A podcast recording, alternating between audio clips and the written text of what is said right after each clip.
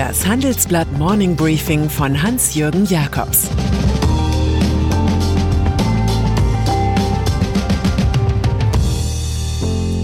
Guten Morgen allerseits. Heute ist Mittwoch, der 25. November, und das sind heute unsere Themen.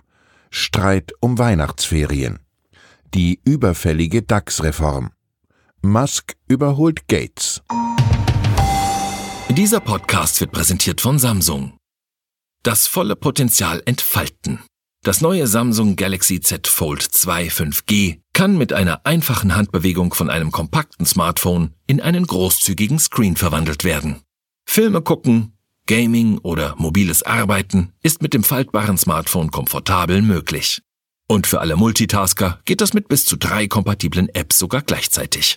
Weitere Informationen gibt es in den Show Notes oder unter samsung.de. Pandemie.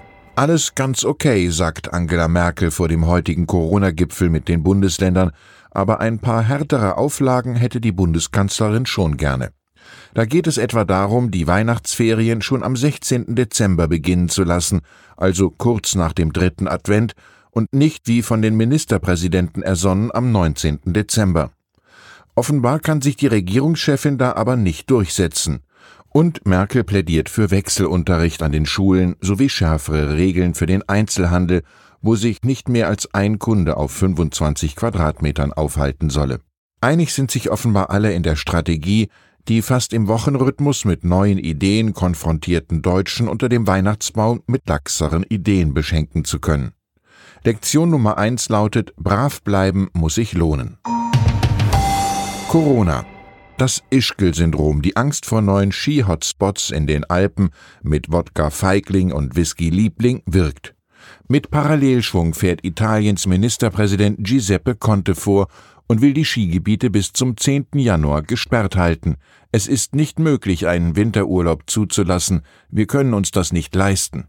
Bayerns Premier Markus Söder gibt da Schützenhilfe. Europaweit sollten die Skilifte nicht laufen, eine europaweite Verständigung sei nötig. Diese Snow Connection wiederum alarmiert Österreichs schneidigen Kanzler Sebastian Kurz, der 800 Millionen Euro Umsatzausfall pro Woche beklagt. Sein Finanzminister errechnet insgesamt bei längerer Skigebietsschließung zwei Milliarden Euro Kosten. Wenn die EU das wirklich will, muss sie dafür auch bezahlen, sagt er. Verlagsbranche.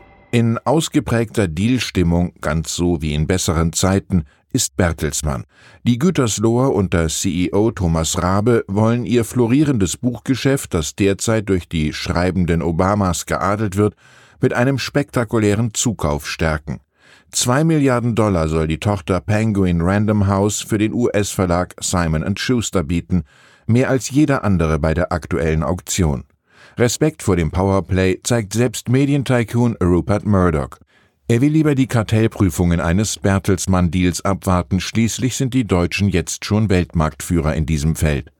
Was Bertelsmann beim Thema Simon Schuster empfindet, sagt der Titel der neuen Barack Obama Autobiografie Ein verheißenes Land. Börse. Die deutsche Börse kann es keinem recht machen, beschreibt unsere Titelstory. Ihre jetzt verkündete Reform mit der Aufstockung von 30 auf 40 Firmen im deutschen Aktienindex DAX ruft etliche Kritiker auf den Plan.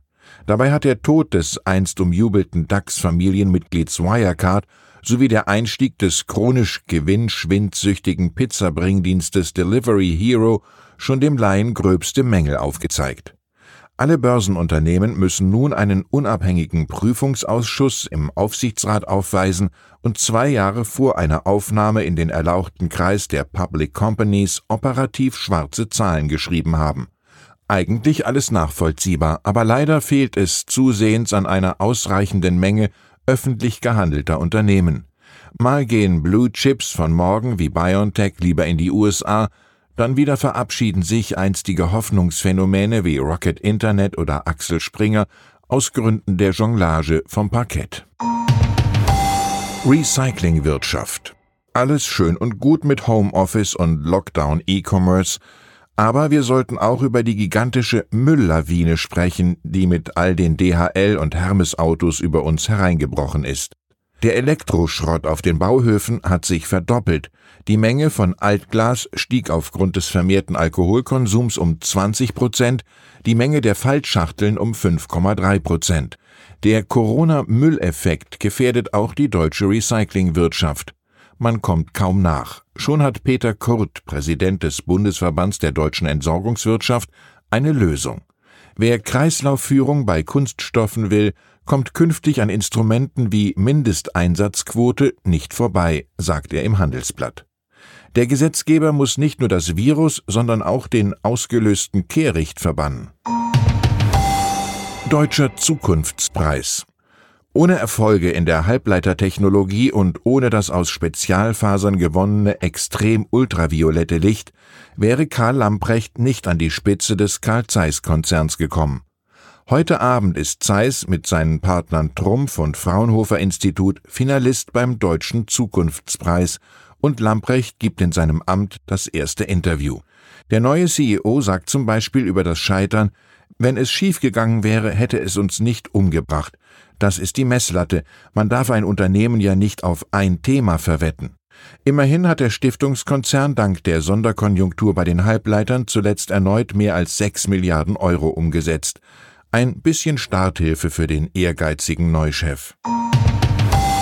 Tagung. Viele arbeiten im Homeoffice und das erhöht die Gefahr für Cyberattacken. Inzwischen sind sogar Netzwerke von Firmen bedroht. Auf unserer Jahrestagung Cybersecurity diskutieren wir Anfang kommender Woche mit Fachleuten aus Wirtschaft, Wissenschaft und Politik über solche Problemszenarien.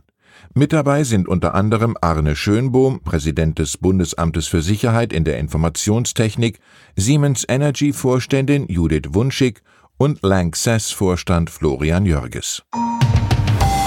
Und dann ist da noch Tesla-Chef Elon Musk Hans Dampf in allen Autogassen. Da der Aktienkurs seines Elektrofahrzeugunternehmens steigt und steigt, kommt er nun auf 127,9 Milliarden Dollar Vermögen.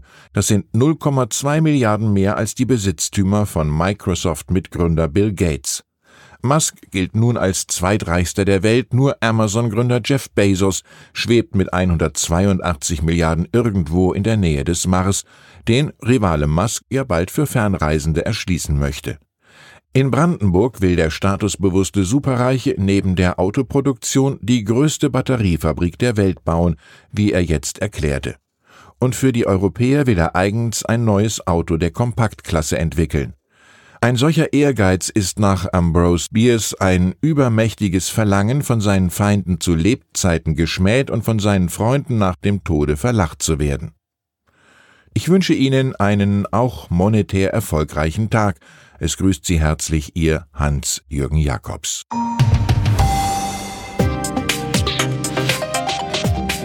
Ab 17 Uhr sprechen wir bei Handelsblatt Today über alle Themen, die die Finanzwelt bewegen. Das kann auch das Thema Nachhaltigkeit sein, das in allen Bereichen unseres Lebens immer wichtiger wird und längst auch in der Finanzwelt angekommen ist. Denn immer mehr Anleger achten bei ihren Investments auf Nachhaltigkeit und stellen höhere Anforderungen an Unternehmen. Dieses und andere Themen präsentiert von unserem Initiativpartner, der Hypo Vereinsbank Private Banking. Das war das Handelsblatt Morning Briefing von Hans-Jürgen Jakobs, gesprochen von Peter Hofmann.